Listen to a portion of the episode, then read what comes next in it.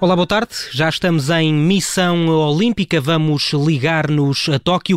Eu sou o Diogo Teixeira Pereira e a acompanhar os Jogos Olímpicos está o Bruno Roseiro, editor de desporto do uh, Observador. Olá, Bruno Roseiro, boa noite. Olá, boa noite. Grande dia para Portugal. Vamos ter que começar, inevitavelmente, por essa medalha de prata de Patrícia Mamona. Sim, vamos começar logo, vamos começar logo pelo melhor uh, e deixa-me dizer que estou, eu estava aqui a tentar perceber, eu ainda, eu ainda estou no Estádio Olímpico, estava aqui a tentar perceber se estava ao pé daquela uh, saída por onde os atletas entram para a pista quando vão fazer as finais uh, ou não, mas se não estou, devo estar mais ou menos aí e portanto foi, estou mais ou menos onde começou este percurso da, da Patrícia Mamona hoje. Curiosamente, a única vez em que ela sorriu eh, porque nós eh, dentro do estádio íamos tendo acesso eh, às imagens no espaço de aquecimento. A Patrícia Moana, na altura, até estava a ouvir música, completamente concentrada, sem falar com ninguém. Depois há essa entrada na, na pista, já depois do aquecimento, ter feito o aquecimento, foi a única altura onde ela fez um sorriso, desenhou um coração com os dedos, mandou um beijinho para a câmara, foi uh, para o seu local de prova.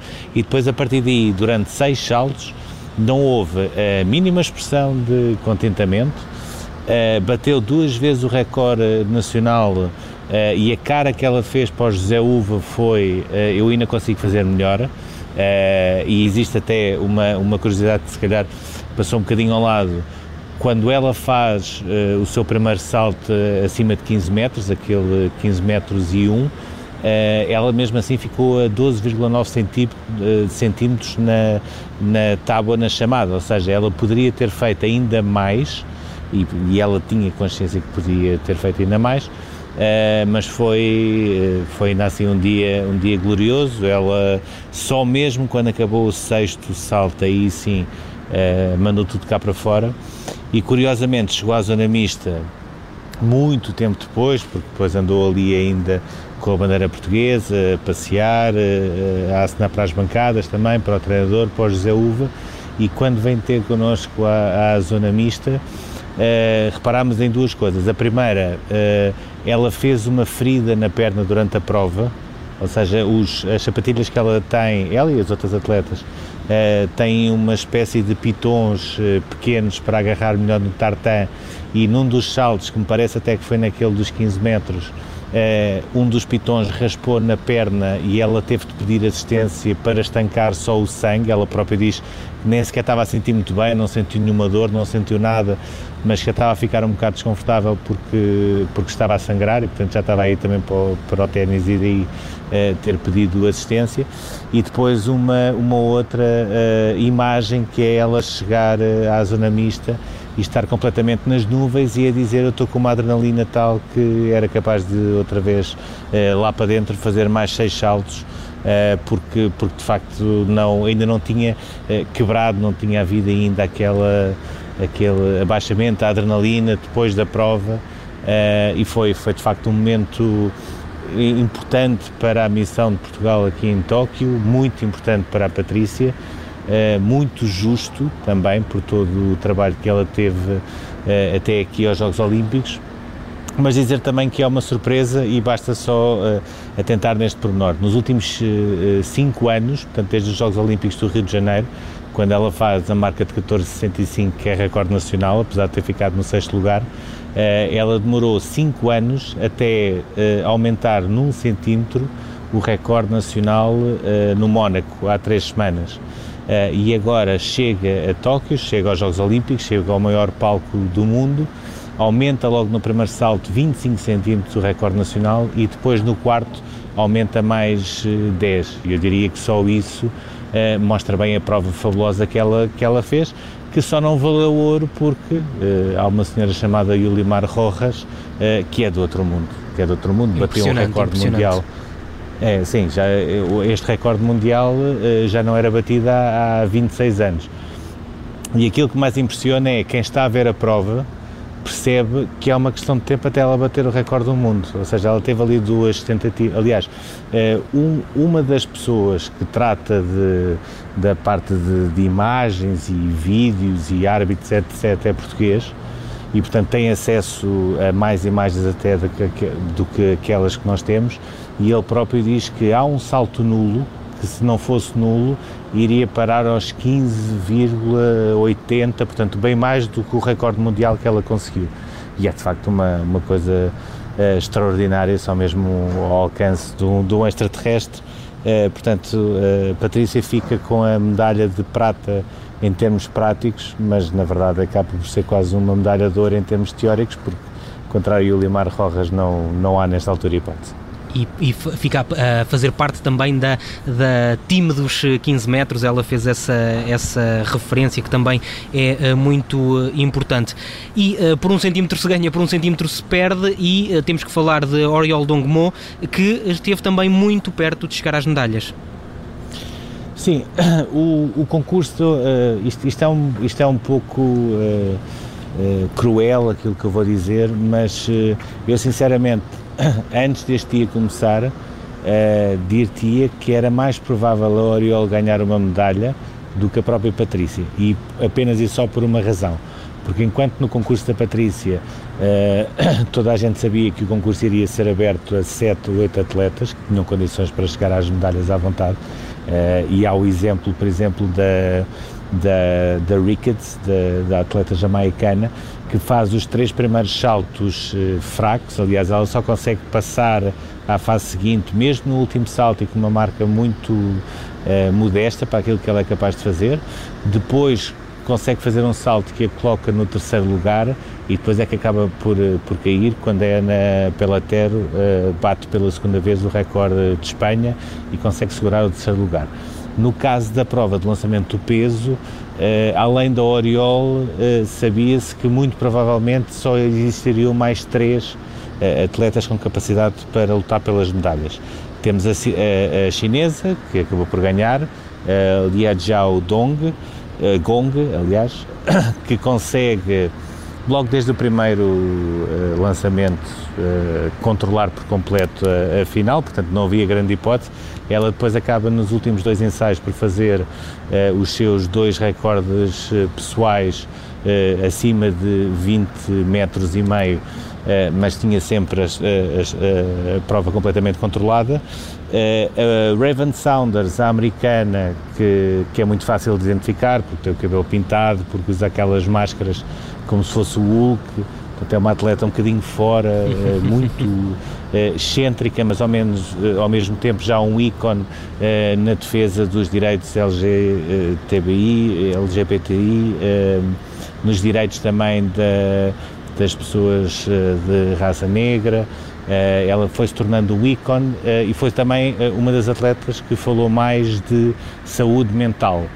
e porquê? Porque ela em 2016 foi ao Rio de Janeiro, acabou por ficar no quinto lugar e depois tem uma transição muito complicada no regresso do Rio de Janeiro, portanto voltar, neste caso, a estudar, não soube lidar com toda a fama e com todo o folgo, digamos assim, que teve a partir do Rio de Janeiro, teve uma depressão enorme, nada lhe saía bem, fosse em termos pessoais, fosse em termos profissionais, e hoje ela acaba por ser também uma referência eh, porque quando atletas como a Simone Biles falam de saúde mental, eh, há exemplos como a Raven Saunders, que ela própria assume que a determinada altura, em 2018, se, digamos que há uma mensagem de uma antiga terapeuta que pode ter evitado um final ainda mais trágico para alguém que estava com uma depressão enorme.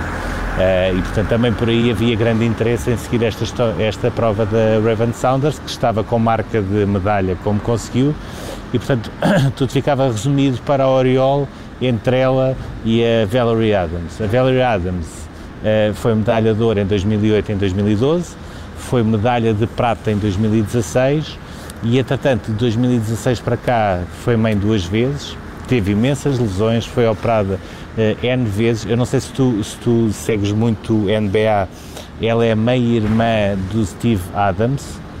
que, sim, é, sim, sim, que é aquele pós também muito uhum. uh, excêntrico. Ela, ela, por acaso, excêntrico tem pouco, mas uh, ela é irmã de, de, desse jogador da, da, NBA, eles são muitos irmãos, outros também jogam basquete, outros são do atletismo, um, e ela uh, era um bocadinho aqui uma espécie de um joker, ou seja, se ela não conseguisse chegar às marcas uh, que acabou por chegar, nomeadamente aquele 1962, uh, a Oriol tinha mais do que caminho aberto para chegar uh, à medalha. A partir do momento em que a, Valerie Adams, quer no segundo, quer no terceiro ensaio, consegue já fazer essas marcas, obrigatoriamente a Oriol tinha de trabalhar para um recorde nacional. Ela sabia disso, ela nos treinos estava a lançar para isso, ela própria, até na preparação dos Jogos Olímpicos, eh, sabe que já chegou a lançar perto dos 20 eh, e, portanto, poderá ser. Eh, estamos a falar de uma marca que, muito provavelmente, nos próximos meses ou nos próximos dois anos, poderá ser o novo recorde nacional do lançamento do peso. Aquilo que ela não consegue explicar é porque é que não saiu. Não se justificou. Uma coisa também importante não houve a mínima justificação, uh, explicou que tinha um, um daqueles adesivos uh, no braço porque tinha uma pequena lesão no braço, mas que isso não justifica nada em relação ao quarto lugar. Uh, explicou que estava imenso calor e eu não sei se passou aí na transmissão. Quando ela faz o terceiro lançamento, estavam 40 graus no relevado. quando começou o concurso estavam 38, quando ela faz o terceiro lançamento estava, estavam 40. Uh, e, e, isto foi uma coisa que começou logo de, de manhã. Eu, eu, para andar 3 minutos às 8 e meia da manhã, uh, parecia que tinha acabado de tomar banho quando, quando parei para beber um café. isto é, hoje estava, estava por demais. O calor não é uma coisa que ela goste propriamente.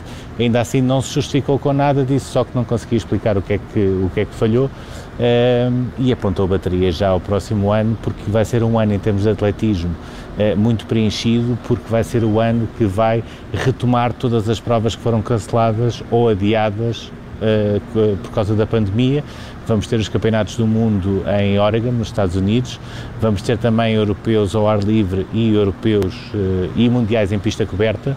Uh, e, portanto, vão ser muitas provas, muito trabalho, muitos picos que vão existir durante a época para procurar recordes nacionais e para preparar essas fases das grandes competições e é para aí nesta altura que ela já tem o, o pensamento virado uh, fica, fica um sabor amargo, ela própria tem consciência que hoje podia ter saído aqui com uma medalha a Valerie Adams conseguiu aparecer aos 36 anos há há, há, atletas que, independentemente da idade, têm o gene de, de campeã. Neste caso é isso que a Valerie Adams tem. Quando chegou à altura da verdade, conseguiu meter o seu ensaio, conseguiu fazer a marca eh, dos eh, 19,62 eh, e isso foi suficiente para conseguir levar a medalha de bronze e deixar o Oriol eh, no quarto lugar.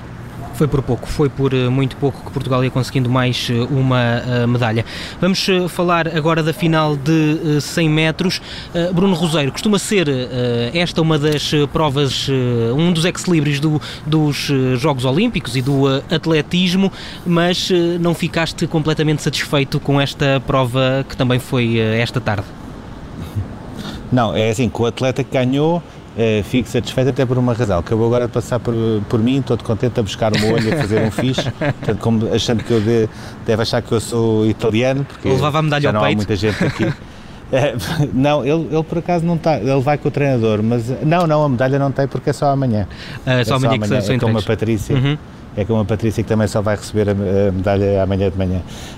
Um, não, acabou por ser, ou seja, a final acabou por ser uh, mais interessante do que as meias finais. As meias finais deixavam antever o pior, porque foi. Uh, houve muitas decepções, por exemplo, o Johan Blake eu ontem já tinha ficado com a percepção que nas eliminatórias ele parecia-me eh, a um nível bem mais baixo do que aquilo que nos habituou. Eh, hoje nem sequer conseguiu chegar eh, à final e nem sequer ficou assim muito perto. Não foi daqueles atletas que ficou ali perto de ser repescado. há muito tempo, salvo erro desde 2004, 2000, que a Jamaica não tinha uma final dos 100 metros sem um único representante foi isso que acabou por acontecer e uh, no meio do nada o Lamont Marcel Jacobs, que que é este nosso uh, velocista italiano que acabou agora por, por passar por mim muito simpático e muito satisfeito da vida com o treinador, eh, acabou por eh, conseguir a qualificação para a final nas repescagens, porque ele foi o terceiro da sua série, eh, e depois acaba por fazer uma prova extraordinária. Para nós portugueses, e se calhar ele, se soubesse que eu era português, não me estava a pescar o olho todo contente, mas para nós portugueses, tem aqui um simbolismo que foi o Francis, o Francis Obiquel ter perdido o recorde da Europa, Uh, e perdeu na meia final e depois uh, uh, essa marca foi ainda melhorada pelo, pelo Jacobs. ainda assim fica a nota de que uh, Obiquel deixou de ser o homem mais rápido da Europa, mas também fica esse título para aquele que é o campeão olímpico dos 100 metros, daquele que foi para mim uma das grandes surpresas até agora, não por ter sido o Jacobs, mas porque pela primeira vez nós olhamos para os 100 metros e não encontramos eh, propriamente uma grande figura, uma grande referência, como existe, por exemplo, nos 200 metros. Eh, o Noah Lyles, por exemplo, dos Estados Unidos, eh, já é uma figura eh, dos 200 metros. Temos também o, o caso daquele americano de 17 anos que conseguiu a qualificação eh, agora nos trials dos Estados Unidos e que tem batido vários recordes de eh, sub-17 e sub-20 e portanto aí conseguimos encontrar algumas referências. Nos 100 metros não encontramos eh, e acabou por ser o Jacobs o, a sair um bocadinho mais feliz numa prova que podia ter dado para, para vários lados. O atleta chinês, por exemplo, o Su, faz uma meia final quase perfeita, faz 9,83, mas com capacidade para fazer um pouco melhor na final já teve uma saída uh, pior e, portanto, já não conseguiu estar a disputar a final. Ficou a vitória da Itália e ficou essa curiosidade de o Jacobs, tal como todos os velocistas, atravessam a linha a todo o gás e no caso dele ele só parou nos braços do atleta italiano que tinha também acabado de ganhar a medalha de ouro no salto em altura que além de ter sido um, um, um concurso eh, com marcas fantásticas, com, com vários atletas, 5, 6 a tentarem recordes olímpicos, acabou com uma novidade, eh, que foi uma regra nova introduzida, que foi eh, o Tamberi e o Bartshim, do, do Qatar, eh, que são amigos e que se conhecem bem, acabaram por acordar cada um ficar com uma medalha de ouro Uh, e foi assim, foi declarado, digamos assim, um empate técnico, é uma nova regra que existe no atletismo, e o salto em altura uh, não teve uma medalha de ouro, uma de prata e uma de bronze, mas sim uh, duas de ouro e uma de bronze. Muito bem, Bruno Rosário, se tivesse que apostar, dizia que ele te tinha piscado o olho precisamente por saber que és português. Mas vamos eh, continuar. Epá, esperemos que não, porque assim eu, eu ia atrás dele e chateava-me com ele. Assim. vamos eh, continuar este Missão Olímpica, estamos mesmo eh, no uh, limite. Uh, vamos falar agora das dificuldades a entrar numa prova de alterofilismo. O que é que aconteceu exatamente? Sim, já, já me estragaram um bocadinho o dia, ou seja, uma pessoa tenta ser organizada e, e a organização não, parece que não gosta disso. Um, eu, acho, eu, eu, acho que não tinha falado ainda contigo, mas uh, isto tem aqui um regime que é nós todos os dias uh, podemos marcar uh, 10 provas ou jogos, ou seja o que for, uh, para assistirmos durante o dia. Uh, ou seja, existe um programa que é o, uh, uma plataforma mesmo específica dos Jogos Olímpicos, onde nós marcamos todos os dias as provas onde queremos ir. para amanhã, em relação a Portugal, era relativamente fácil, depois não poderemos estar em todos os sítios, mas há a canoagem, há, há a final da Liliana K aqui no atletismo, há também a medal race na, na vela, mas eu tinha marcado também uh, o alterofilismo porque amanhã é a prova dos uh, mais 87 quilos uh, femininos e será também a estreia do primeiro transgênero nos Jogos Olímpicos, a Lauren Obel da, da Nova Zelândia eu já tinha a percepção de que seria uma prova que teria muita gente a seguir. Aquilo que eu não tinha percepção era que haveria tanta gente a seguir eh, que iria ver a minha entrada recusada. Eu até agora, desde começar os Jogos Olímpicos, só houve dois dias, esta é a segunda vez que eu tenho uma coisa recusada. O primeiro, ainda hoje não percebi muito bem porque é que recusaram, mas devia haver ali qualquer coisa especial, que era, foi um dia de hum, eliminatórias de ténis de mesa, Uh, pronto, não, sinceramente também não era assim uma coisa que eu achasse que ia lá muito, marquei porque estavam lá portugueses, mas uh, acabaram por recusar e agora tive esta recusa do alterofilismo. Aqui sim uh, percebe-se porque está, está toda a gente muito atrás desta história do primeiro transgênero nos Jogos Olímpicos. vamos fazer na mesma isso, mas vamos fazer na televisão e assim ao menos podemos ver ao vivo a final da Liliana cá é, que não é favorita a ganhar uma medalha longe disso, mas eh, depois daquilo que aconteceu, sobretudo à noite, é, parece que há aqui um boost é, diferente para os últimos dias de Portugal e cada vez mais eu tenho a percepção de que se é verdade que eu demorei 9 horas a entrar a sair do aeroporto de Tóquio eh, para poder eh, chegar ao hotel, sete das quais na primeira barreira, eh, cada vez mais tenho a certeza que foram 9 horas que valeram a pena porque esta tem todas as condições para ser a missão com mais medalhas de Portugal. Portugal já tem uma medalha de prata, já tem uma medalha de bronze, tem Pedro Pablo Pichard no triplo salto, tem Fernando Pimenta no K1 1000, Uh, e acredito sinceramente que Portugal vai conseguir chegar às quatro medalhas, o que vai ser um registro histórico. Era bom que uma delas fosse de ouro, uh, com essa particularidade de perceber se o Fernando Pimenta poderá ser o primeiro atleta a ganhar uma medalha de ouro para Portugal sem ser no atletismo, uh, o que seria também algo simbólico. Fica aqui esta tua uh, perspectiva, este teu prognóstico, uh, que nós vamos levar muito a sério, até porque se há alguém que está a medir uh, bem o pulso ao Comitê Olímpico Português em Tóquio és tu, Bruno Roseiro, obrigado mais uma vez. É o enviado especial do Observador aos Jogos Olímpicos de Tóquio, que todos os dias entra em missão olímpica aqui na Rádio Observador. Olha.